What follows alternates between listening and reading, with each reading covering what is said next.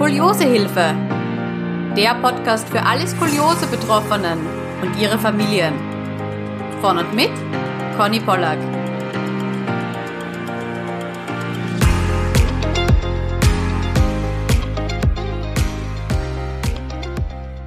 Hallo, es freut mich, dass du heute wieder zuhörst. Bevor die Folge losgeht, möchte ich dir gerne eine kleine Botschaft mit auf deinen Weg geben. Denn vielleicht bist du gerade in einer richtig herausfordernden Skoli-Situation. Vielleicht stehst du gerade vor einer Weggabelung und weißt einfach nicht, ob der linke Weg oder der rechte Weg besser für dich ist. Ja, vielleicht fühlst du dich auch alleingelassen und hast das Gefühl, dass niemand in deinem Leben gerade versteht, was du mit deiner Skoliose durchmachst. Und es liegt mir so sehr am Herzen, dass du weißt, dass du nicht alleine bist und dass du auch nicht mit allem alleine fertig werden musst.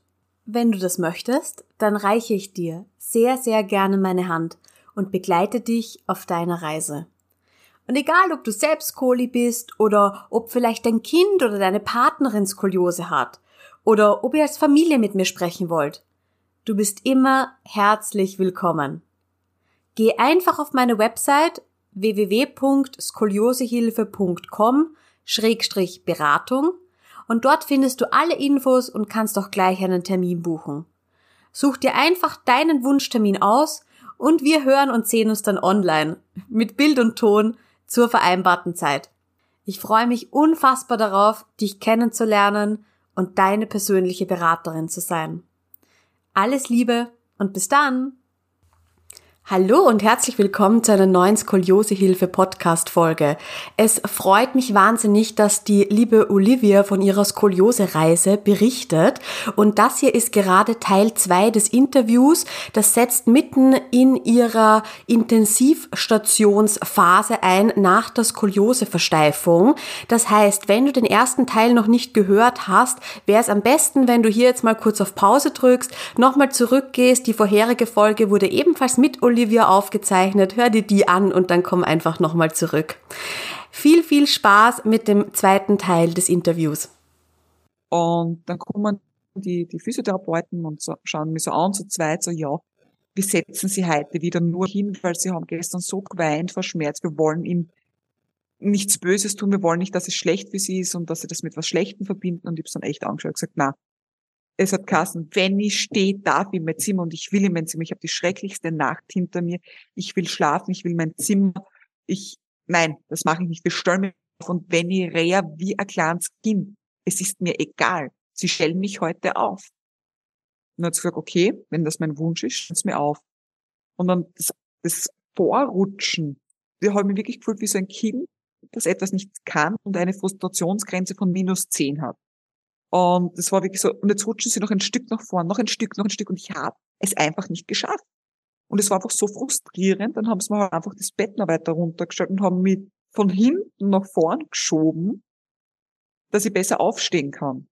Und ich stehe dann so, habe mich gefühlt gigantisch groß. Also ich habe mich riesig gefühlt. Ich dachte, bist du wie viel bin ich jetzt gewachsen? Und habe mich dann später auch abgemessen bin ganze drei Zentimeter gewachsen durch die OP. Und das war im ersten Moment so dieses, wow, wer kann von sich behaupten, mit 28 ausgewachsen zu sein? Endlich.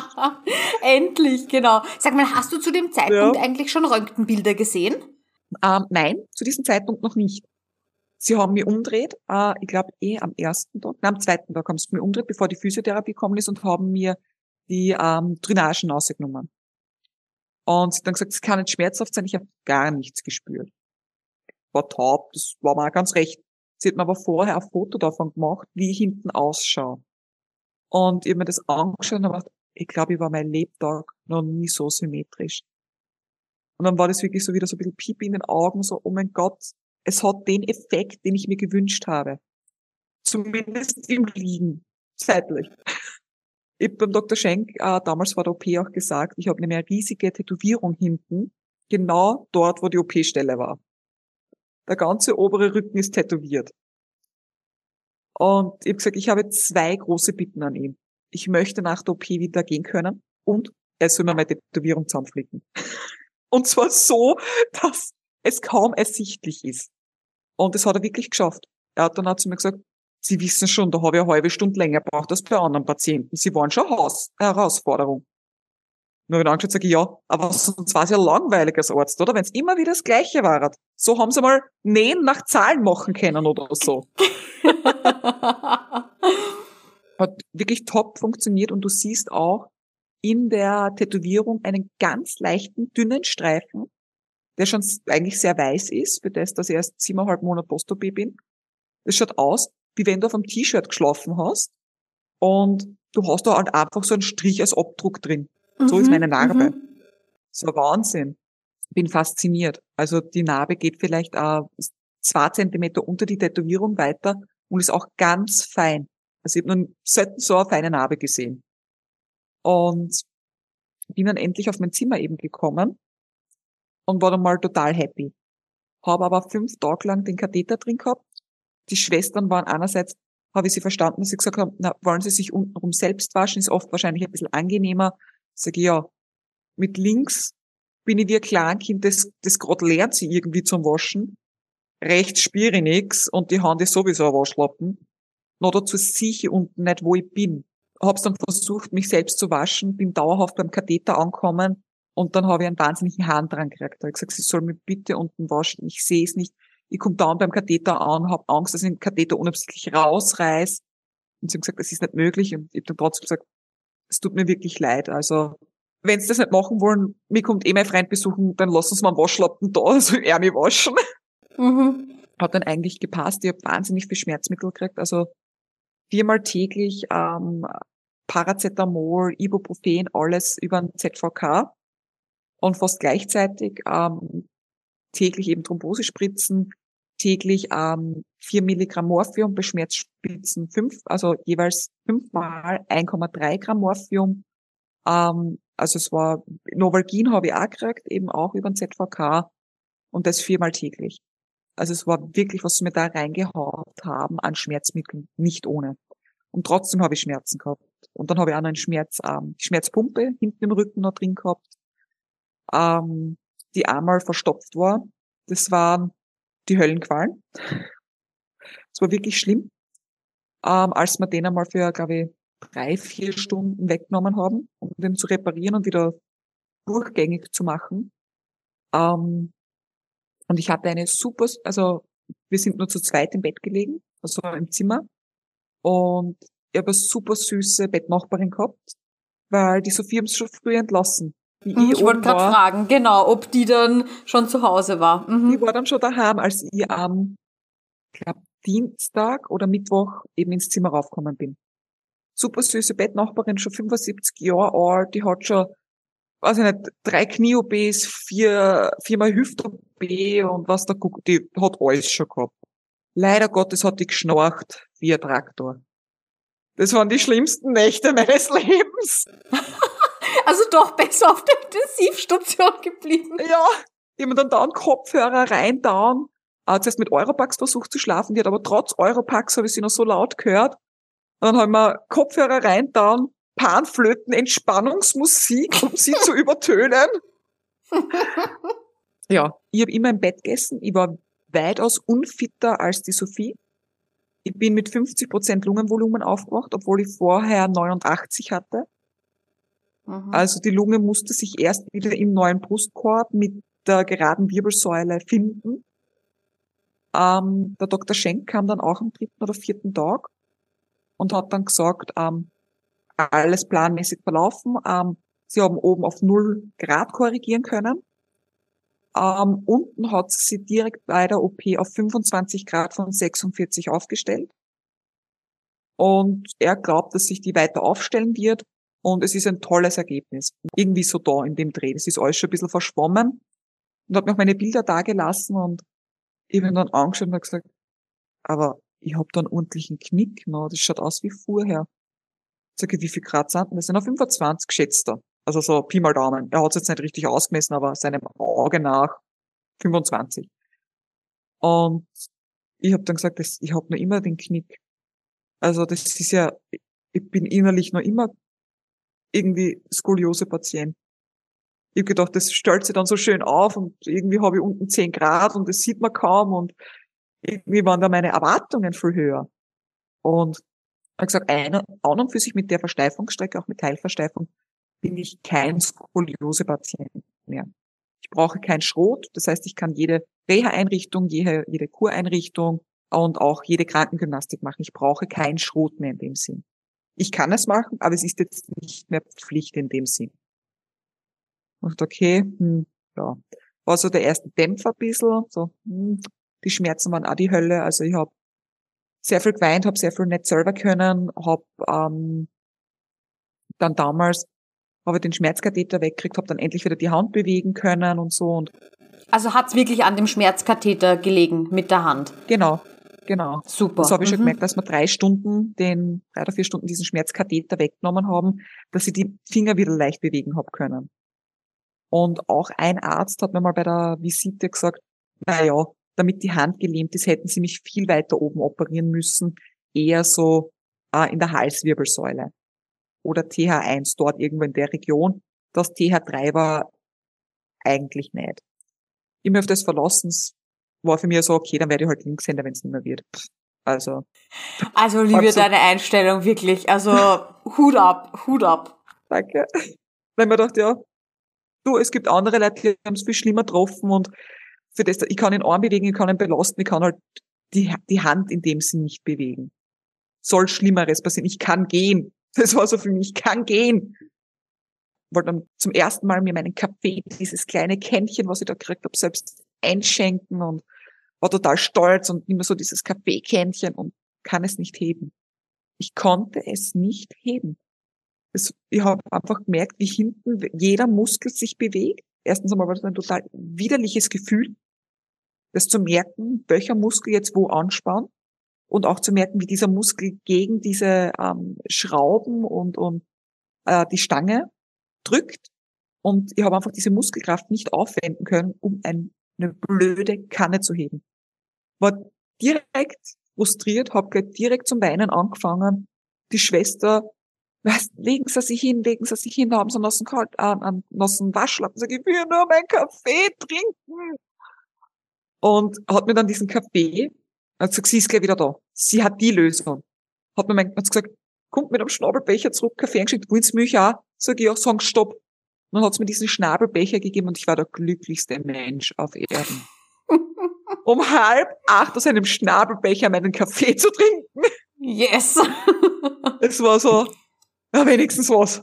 Ich habe auch nicht länger als 15 Minuten sitzen können. Danach habe ich Schweißausbrüche gekriegt. Mir ist wirklich waagrecht der Schweiß aus der Stirn und aus den Achseln geschossen. Ich habe nach der OP sehr lange Zeit wahnsinnig stark geschwitzt, wahnsinnig schnell gestunken. Also am liebsten weil ich instant in der Dusche stehen blieben. Jede Bewegung, alles war wahnsinnig anstrengend. Und ich habe lange nicht duschen dürfen. Es war das Widerlichste. Es hat 30 Grad draußen gehabt. Und ich durfte nicht duschen, sondern nur so Katzenwäsche machen, weil ich sehr lange auch den ZVK gehabt habe. Den wollten sie mir einfach per Tu nicht rausnehmen, weil ich, ich habe dann auch gesagt, na wenn ich wirklich, sie sollen jetzt umstellen auf Tabletten ähm, und wenn es wirklich ich die, die Infusionen bräuchte, habe ich gute Venen, wo sie das anlegen könnten. Sind sie aber nicht drauf eingegangen. Dementsprechend habe ich äh, acht, neun Tage, neun Tage ähm, den ZVK gehabt. Und so lange durfte ich nicht duschen. Ähm, man muss ja wirklich sagen, es ist einem im Spital alles egal. Also mir war es zumindest alles egal. Mir war es egal, ob mir wer wascht, es war mir egal. Ich habe immer gesagt vor der B, ich mache kein Bett fahren. Fix nicht, mache ich nicht. Gib ich mir nicht. Und ich hab dort echt gesagt, wissen Sie was, wenn's meinen, ähm, Apfelmittel und wenn's morgen nicht kriege erst recht ein Zapferl, geben Sie mir gleich Zapferl und stellen mir die Pfanne unten hin. Es ist mir so wurscht. Und auf diese Zäpfchen, das muss ich auch sagen, kriegt man so Bauchweh. Aber so Bauchweh und Schweißausbrüche. Und eben nach Hause, ich habe versucht, so mir ein bisschen so an die Sophie zu behalten, sie ein bisschen so als, als Vorbild zu nehmen, weil die hat dann schon damals, bevor sie heim ist, 10.000 Schritte im Spital geschafft.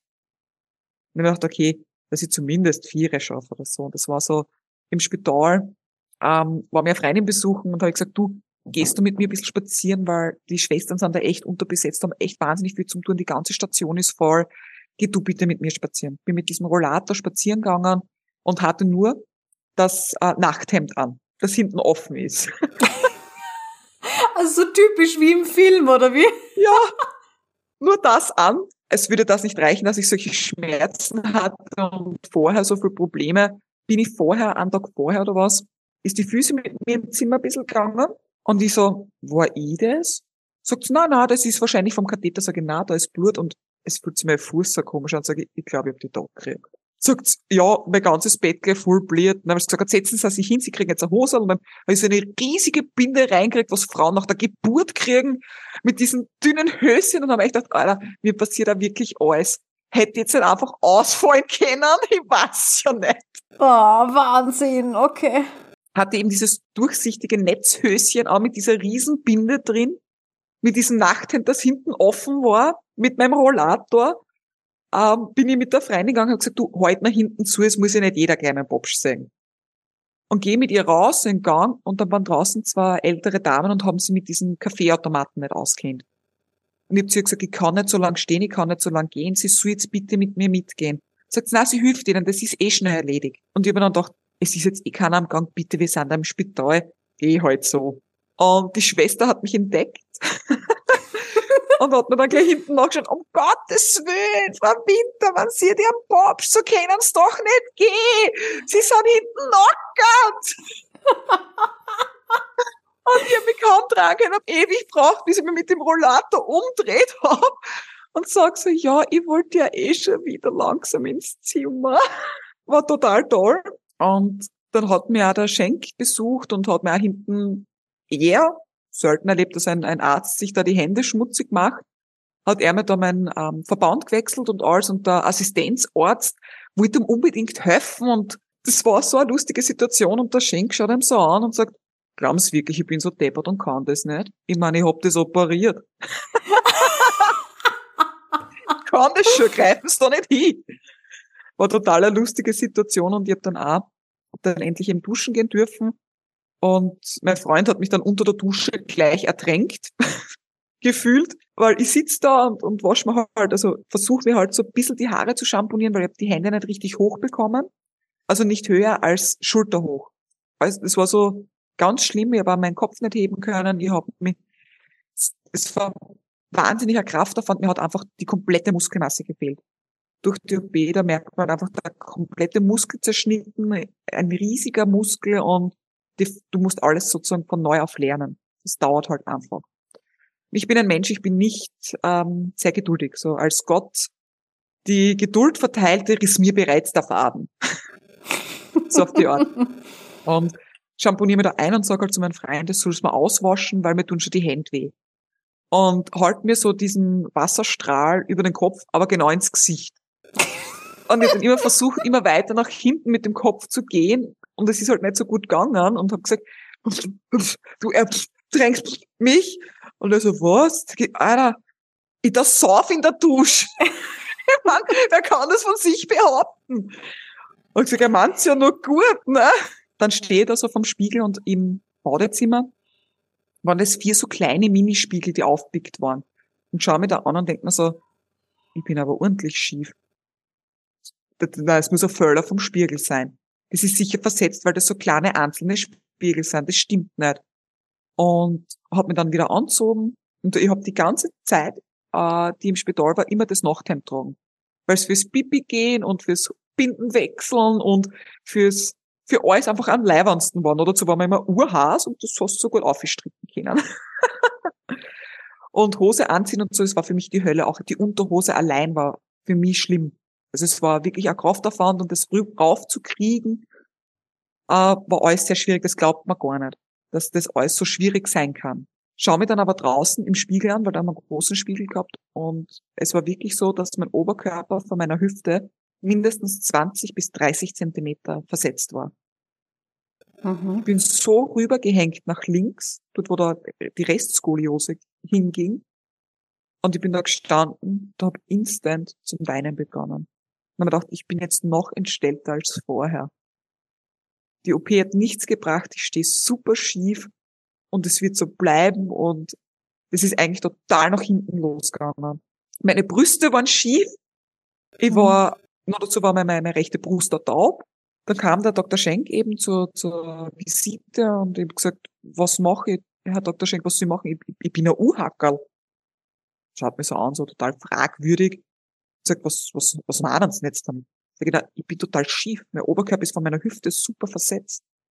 Und dann hat er gesagt, na, stehen Sie mal auf. Und dann war ich so, fuck, jetzt muss ich echt aufstehen. Und hat mich da wieder aufgequält und hat gesagt, ich soll aufstehen und hat sie dann hinter mich gesetzt und fangt dann so an, dort die Schulter zu schieben, die Schulter runterzudrücken, dort die Hüfte zu schieben, dort die Teile zu schieben. Und er gesagt, und so bleiben sie jetzt stehen. Und ich habe mich gefühlt, Alter, weiß ich nicht, das war super schief. So dieses, als würde ich da stehen wie quasi Modo, mit einer Schulter oben, eine unten, total schief und eigentlich nicht gerade. Und er hat gesagt, so sind sie gerade. Er hat gesagt, das fühlt sich für mich nicht gerade an. Das fühlt sich für mich windschief an. Und er hat gesagt, na, ich soll das probieren, ich darf nämlich noch keinen Sport machen, aber immer wenn ich aufstehe und vor einem Spiegel stehe, soll ich mich versuchen, dort und dort hinzuschieben, vielleicht auch mit Hilfe meines Partners oder meiner Mutter, dass das der Körper langsam auch lernt, weil das, das wird noch alles. Aber es war für mich alles so extrem weit weg.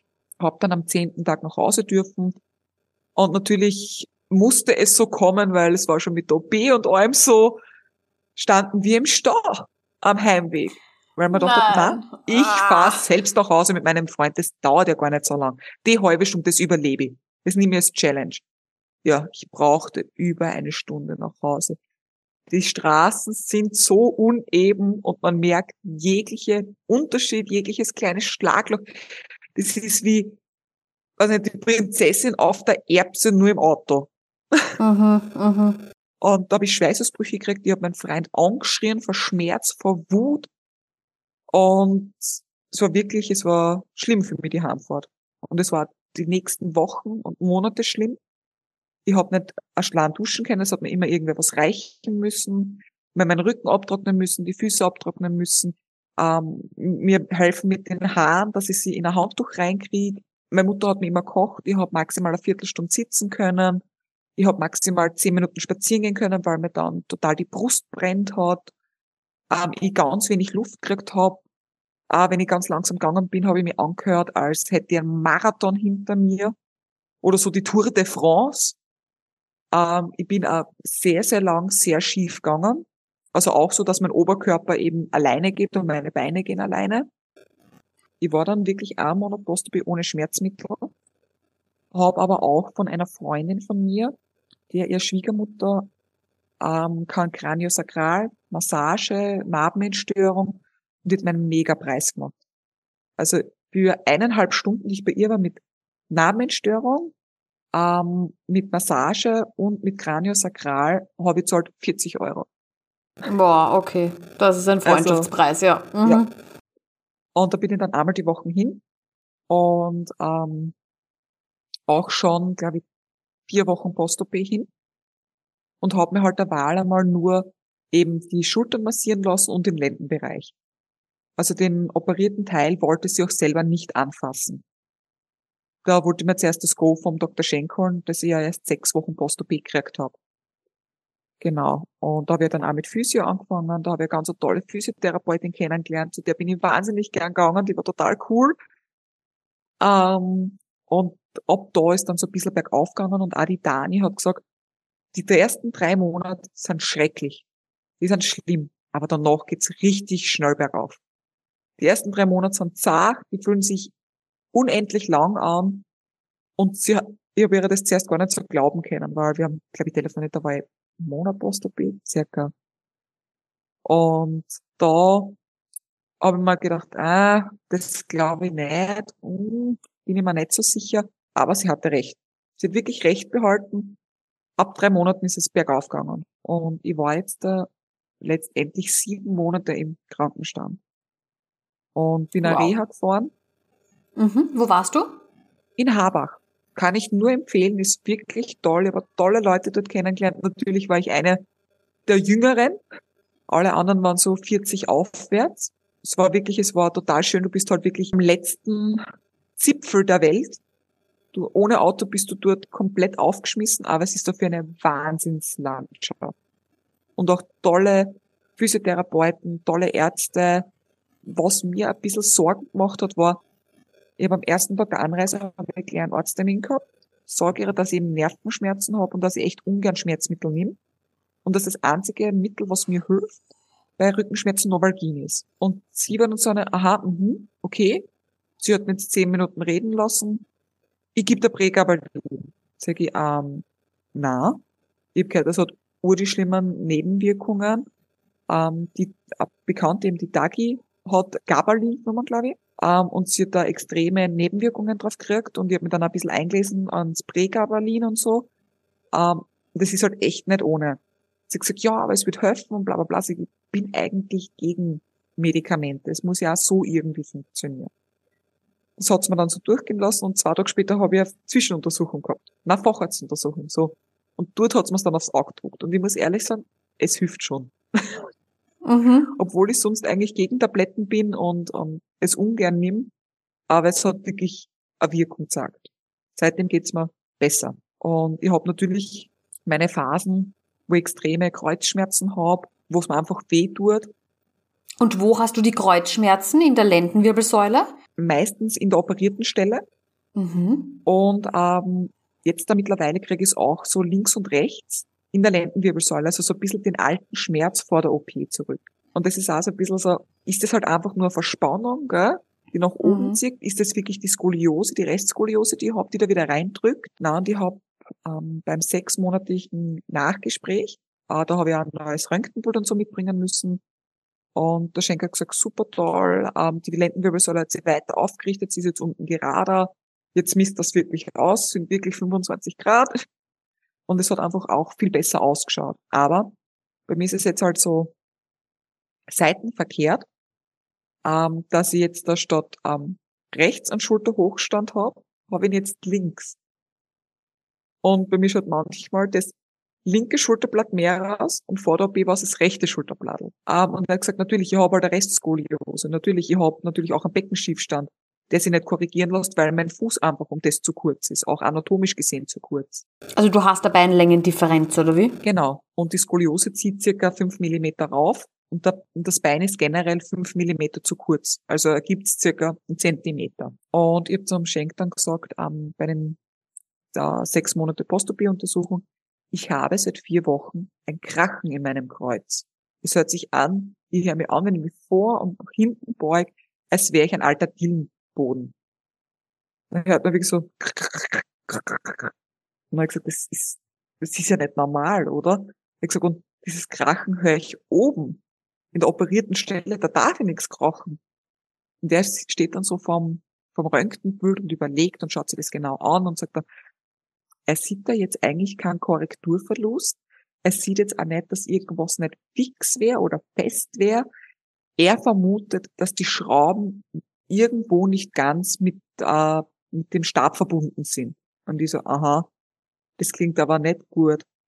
Muss man das jetzt operativ wieder machen? Und er so, na, na, das können wir so lassen. Weil es gibt keinen Korrekturverlust, dementsprechend muss er keine Handlung setzen. Ähm, wenn es mich weiterhin stört, dass ich innerlich so krach, äh, kann er mir anbieten, in zweieinhalb bis drei Jahren ist es da hinten verknöchert und damit verliert, äh, verlieren die Schrauben und auch der Metallstab seine Wirkung, seine, genau, genau, ja. mhm. seine, seine Wirkung. Und dann könnte er mir das ganze Material rausnehmen. Dann krache ich auch nicht mehr. Und das war so dieses, er geht davon aus. Und es ist mir halt dann nicht genug, dass er nur davon ausgeht. Und ich will mir nicht in zweieinhalb bis drei Jahren nochmal die ganze Muskulatur zerschneiden lassen und nochmal von vorn beginnen. Weil die meisten Schmerzen waren Muskelschmerzen. Nicht, dass mir die, die Wirbelsäule weh dann hätte, weil das einfach sehr knapp am Rückenmark ist und so. Sondern wirklich, es waren reine Muskelschmerzen, dass der Muskel zusammenwächst, dass der Muskel sich wieder findet, dass er irgendwie Kraft aufbaut, etc. Und das ist jetzt nach wie vor so, dass du das Gefühl, dass es kracht. Ja, das habe ich noch immer. Also wenn ich mich viel bewege, wenn ich ähm, abgelenkt bin, höre ich es auch nicht. Aber wenn ich länger liege, weil ich auch Liegephasen noch immer brauche, ähm, ist es ganz, ganz schlimm. Und gerade in der Früh, wenn ich aufstehe oder am Abend, wenn ich voll liege, hört man halt einfach, es, es hört sich so an, als würde jeder einzelne Wirbel krachen. Und als würde ich mich oben noch rund machen können. So hört es irgendwie an, so wie ein, wie ein Dielenboden, ja. Und die, du hörst das auch. Also, wenn es ganz ruhig ist, hörst du das Krochen auch. Also nicht nur ich, sondern auch einer, der neben mir sitzt. Mhm, interessant, okay. Und also ist es auch ist es auch ein unangenehmes Gefühl oder hörst du es wirklich nur? Ich höre es nur und ab und zu, ähm, wenn es so krocht, muss ich rülpsen. Das ist wie, als würde sie meinen Magen so ein bisschen zubeklopfen und das bisschen Luft, was drin ist, nach oben treiben. Mhm. Das haben wir aber nicht immer. Also es ist ganz, ganz komisch. Und ich habe gesagt, wenn es bis zum Jahresende, ähm, also wo, wo dann wirklich ich ein Jahr Post-OP wäre, nicht aufhört, dann schreibe ich einen Schenk, weil da braucht er wieder Röntgenbild. Würde er mal schreiben, dass er mal bitte ACD oder MRT noch aufschreibt, dass wir dem Krachen auf den Grund gehen. Mhm. Weil wenn es so ein kleiner Eingriff ist, weil das an einer Schraube nicht verbunden ist, wo er sagt, okay, er kann dort mit minimal invasiv rein, mit einer Zange und einer Kamera, dann würde ich mir das richten lassen. Aber wenn er mhm. mal sagt, okay, das ist an mehreren Stellen nicht verbunden, er sieht den Korrekturverlust und, und, und, ähm, weil ich gesagt, ich will mich eigentlich nicht mehr aufschneiden lassen. Ich würde mhm. das eigentlich gern einfach drin behalten. Mhm. Ähm, ich war jetzt auch ein bisschen überrascht, als du vorhin meintest, ähm, dass, Kol ähm, dass Schrottherapie keinen Sinn mehr macht. Ähm, weil ich kenne viele Skolis, die eben dann noch den zweiten Bogen nicht äh, versteift haben und dann eben auch in den Monaten nach der OP intensiv mit Schrot eben nur mehr an diesem unteren Bogen arbeiten. Ich bin jetzt zum Aufnahmezeitpunkt gerade in der Katharina Schroth Klinik in Bad Sobernheim.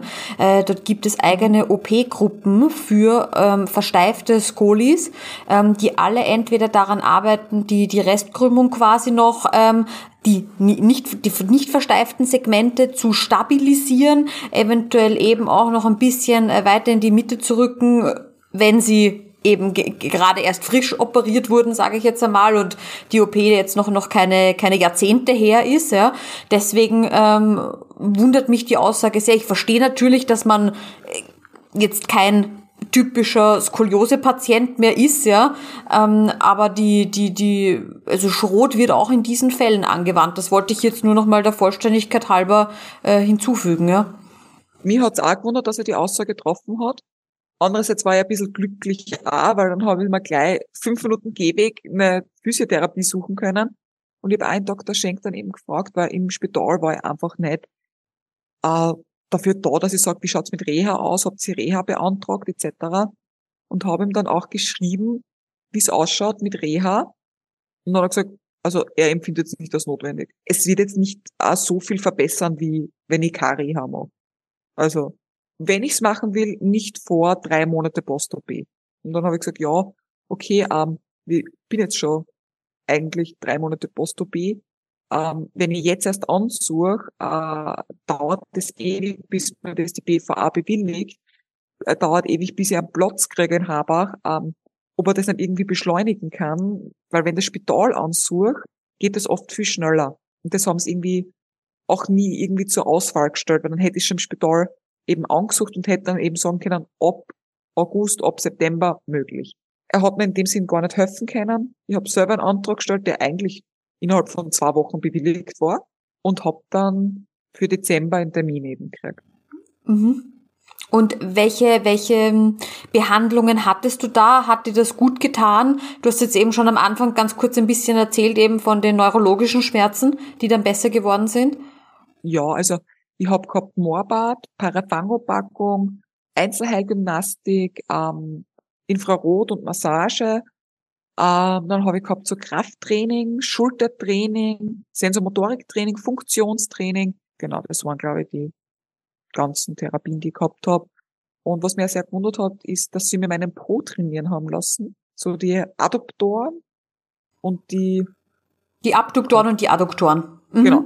Bein-Innen- und Bein-Außenseite. Genau. Und dann habe ich gesagt, wozu ich das trainieren muss, weil ich meine, es geht um meine Wirbelsäulen. Und dann habe ich gesagt, naja, die Po-Muskulatur und Beckenmuskulatur hängt mit dem zusammen, mit dem Kreuz. Und umso stärker die ist, desto weniger muss das Kreuz korrigieren, um sich gerade zu halten. Dann habe ich gesagt, ah, naja, wenn es das warst, geht da schon ein bisschen der Knopf auf. Genauso mhm. wie, habe ich gesagt, wozu muss ich Funktionstraining und so machen und, und Sensormotoriktraining? Naja, weil nur so die ganz kleinen Muskeln innen drin, die die Wirbelsäule umgeben, trainiert werden. Mhm, mh. das, war, das hätte ich halt auch gern alles schon mal vor der OP gewusst. Und ich hätte gern ein bisschen mehr gewusst, wie es mir nach der OP geht, dass man ein Arzt das sagt. Das sind wahnsinnige Schmerzen. Die, der ganze Muskel wird zerschnitten. Sie werden viele Sachen anfangs nicht können oder schwer können. Hätte ich gern doch irgendwie gewusst. Mhm. Also das wäre ganz schön gewesen. Das hätte man gewünscht von einem Arzt. Noch dazu hat mir mein Arzt mit sechs Wochen gesagt, ich kann schon wieder ins Fitnessstudio Krafttraining machen. Und dann habe ich gedacht, nach sechs Wochen Post-OP, ich bin froh, wenn ich, weiß ich nicht, einen Liter Milch heben kann. Und meine Physiotherapeutin hat gesagt, ja, das ist halt der Unterschied zwischen Arzt und Physiotherapeut. Der Arzt sagt, laut dem Ding, wie er es anschaut, wie er es gemacht hat, ist das stabil, das hält das aus. Der Physiotherapeut sieht aber, der Muskel ist so geschwunden, der ist nicht da, ähm, du wirst da mehr weh tun, als Gutes tun. Mhm. Ja, sicher. Das Kreuz wird es aushalten, es wird deswegen nicht abbrechen und ich würde deswegen jetzt keinen Bandscheibenvorfall haben oder so oder mir irgendwelche Schrauben rausdrehen. Aber ich hätte die Kraft nicht oder ich hätte mich verreißen und habe dadurch erst recht in Scherben auf.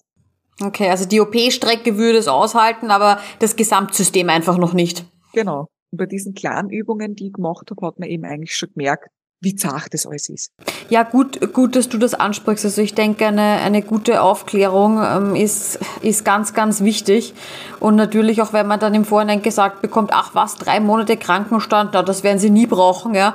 Äh, und dann natürlich dann auch die Sophie, bei der das ja so gut gelaufen ist und die von den Schmerzen her ähm, ganz anders berichtet hat. Aber ich glaube, der wurden da jetzt auch nicht drei Rippen noch zusätzlich durchtrennt und wieder doch auch. Doch auch. Ja, also das ja, aber so sind, so sind die Fälle eben unterschiedlich, ja. Genau. Und angeht so und angeht so und, was ich auf jeden Fall jemandem raten würde, das hätte ich auch gerne ein bisschen früher gewusst, ähm, dass es sehr an der Psyche nagt. Also, dass man da wirklich vielleicht auch schon vorab mit einer Psychotherapie beginnt, um einfach so mal von, von der Seele zu reden.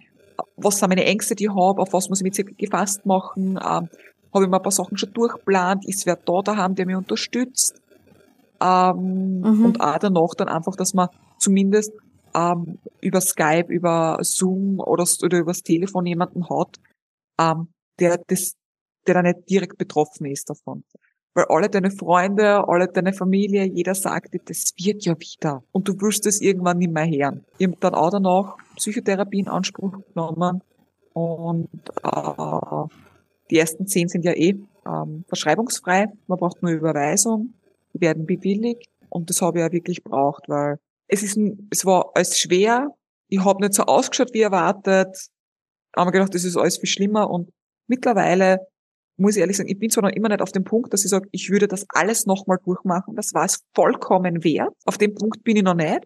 Aber ich bin mittlerweile auf dem Punkt, dass ich sage, ich sehe die Veränderung ich habe weniger Schmerzen in dem Sinn. Ich stehe mittlerweile gerade, ich gehe gerade, was ich anscheinend schon vor der OP nicht mal mehr kennen habe. Mhm. Also das hat sich auch ähm, verändert, diese Asymmetrie, von der du berichtet hast. Genau. Es ist so eine Asymmetrie da, aber nicht mehr so stark. Und man merkt ja, dass die anderen Teile, die immer so total gerade war, auch langsam ein bisschen einen Schwung kriegt und so. Mhm. Also man sieht das auch und ich habe dann auch so Bilder gemacht, so okay, sechs Wochen Post-OP, drei Monate Post-OP, jetzt bin ich mal sechs Monate Post-OP und man sieht's langsam, dass sich da was geändert hat und dass sich da was verändert. Und das ist einfach dann so, es war doch nicht ganz umsonst. Mhm, es hat doch mhm. was gebracht. Man muss wirklich Geduld sagen und man darf nicht aufgeben und man muss sich irgendwie motivieren und vielleicht da mitschreiben, so, heute brauche ich weniger Schmerzmittel. Heute habe ich statt 200 Schritten sogar 1000 Schritte geschafft. Das ist so, wirklich jeden kleinen Punkt irgendwie als Erfolg sehen. Mhm, und feiern, genau, und dafür dankbar sein und, und dann den nächsten Schritt angehen, ja. Ähm, wie bist du wieder ins Arbeitsleben gestartet dann? Voll. Ich arbeite jetzt seit zwei Wochen wieder. Ich habe meinen Arbeitgeber gefragt, ob er wieder Eingliederungsteilzeit möglich wäre, weil es einfach für mich einfacher wäre, weil ich auch Nachtdienste habe. Ähm, und auch schwer aggressive Kinder zeitweise, die, wo ich Mülltonnen ausweichen muss, die mich schlagen, die mich bespucken, die sie gegenseitig schlagen, wo ich dazwischen gehen muss. Er möchte solche Anstellungen nicht. Ich soll lieber länger in den Krankenstand gehen. Ähm, er behält mich auch, aber er will, dass ich voll mit meinen 30 Stunden zurückkomme. Wow, aber da muss man ja auch ein großes Vertrauen dann schon wieder in seinen Körper haben, weil ähm, allein, glaube ich, mit dem Gedanken, andere Skolis Operierte haben berichtet, allein auf den ähm, Adventmarkt, Christkindlmarkt zu gehen und die diese Vorstellung, es könnte mich da jetzt auch hinten jemand am Rücken berühren an der operierten Stelle und dann weißt du, du begibst dich da eventuell auch in eine Situation, wo du mal einen äh, Schlag auf den Rücken bekommst. Ja, also das war für mich ganz schwierig, aber ich habe gesagt, mir fällt nach sieben Monaten einfach die Decke auf den Kopf. Ich will wieder Struktur, ich will wieder was machen und habe dann mit meiner Chefin ähm, das so getroffen, also eine Vereinbarung getroffen, sie teilt mich weniger ein. Ich habe gesagt, okay, wenn ich schon zurückkomme, dann kann ich ja Nachtdienste machen, weil die Nachtdienste in Summe summarum sogar kürzer sind, weil wir dürfen ja nicht alle Stunden schreiben und wir schlafen ja auch dort und haben so Ruhephasen. Und da habe ich gesagt, dann soll ich mir zumindest ähm, Nachtdienst einteilen, wo ich am nächsten Tag spätestens um acht gehen kann. Weil dann muss ich nicht ganz so lang bleiben, weil normalerweise hätte ich sonst Dienst bis zwölf. Und auch meine Kollegen fragen immer wieder, du, Olivia, geht's? Willst du hinlegen? Willst du hinsetzen? Passt das so für die? Willst du vielleicht ein bisschen später anfangen? Ich kann auch zwei Stunden früher kommen, du kommst später, überhaupt kein Problem. Also habe ich auch ein gutes Team, das hinter mir steht. Das ist sehr schön zu hören. Ja, und ich glaube, das ist auch viel, sehr, sehr viel wert ja, und gibt einem dann auch eben Sicherheit in so einem Arbeitsalltag. Ja. ja. Und die Uni habe ich halt ein Jahr pausieren müssen, weil ich gesagt habe, ich kann keine zehn Stunden auf der Uni sitzen. Nicht drei Monate Post-OP, da ist gerade einmal gegangen, so, weiß ich nicht, drei Stunden. Und dann habe ich aber mal eine Stunde liegen müssen. Und das war halt dann schon so, schaffe ich nicht. Und die FH hat gesagt, okay, ich muss zumindest ein Seminar machen, weil ich halt dann schon mit der Masterarbeit beginnen würde. Und das ist weiterführend im nächsten Semester. Und dann habe ich gesagt, okay, gerade die Masterarbeit ist das Anstrengendste. Du musst die ganzen Bücher auf der Uni holen, du musst die dazu übersetzen, du musst schreiben und ich habe nach der OP wirklich einen Hirnfurz gehabt. Wirklich. Mir haben auf einmal so viele Wörter gefallen. Ich habe so schnell Sachen vergessen.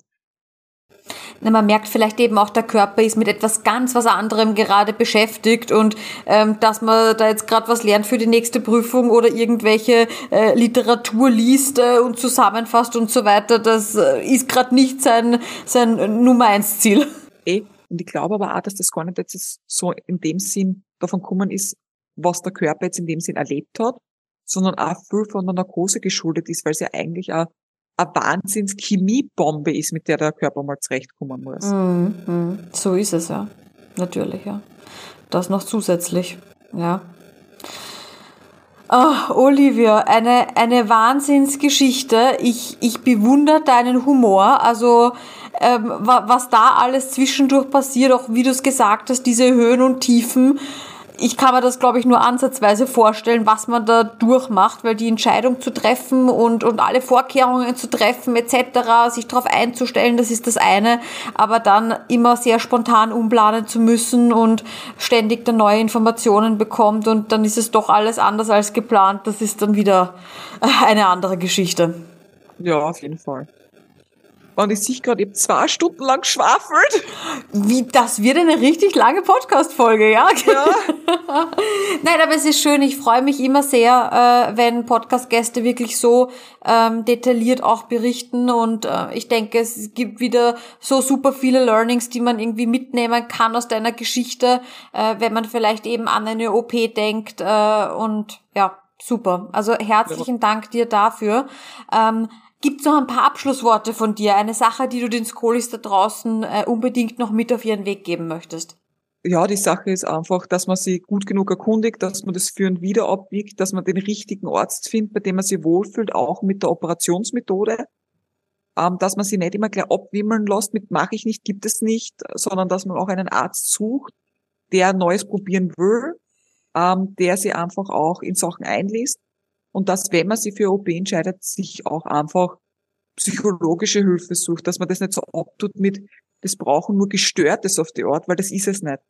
Mhm. Und das ist einfach so unterstützend, sich das vorab schon mal mit jemandem von der Seele zu reden, der ein bisschen außerhalb steht, der dir nicht so nahe steht und auch im Nachhinein zu bearbeiten, wenn vielleicht das Ergebnis am Anfang nicht gleich so perfekt ist, wie man es sich vorstellt. Und dass man auch nicht ähm, mit so einem Gefühl reingeht, mit ich bin danach endlich symmetrisch. Das ist wenigstens etwas, auf das ich mich dann irgendwie so werfen kann, wenn wenn die Mhm. Schmerzen überwiegen. Gerade bei so Teilversteifungen nicht. Ja, verstehe. Herzlichen Dank, Olivia, dass du im Podcast zu Gast warst und ich wünsche dir alles, alles Gute. Ich sogar Dankeschön, dass du mir eingeladen hast. Sehr, sehr gerne. Ich hoffe, wir bleiben in Kontakt. Ich bin gespannt, auch wie es bei dir weitergeht.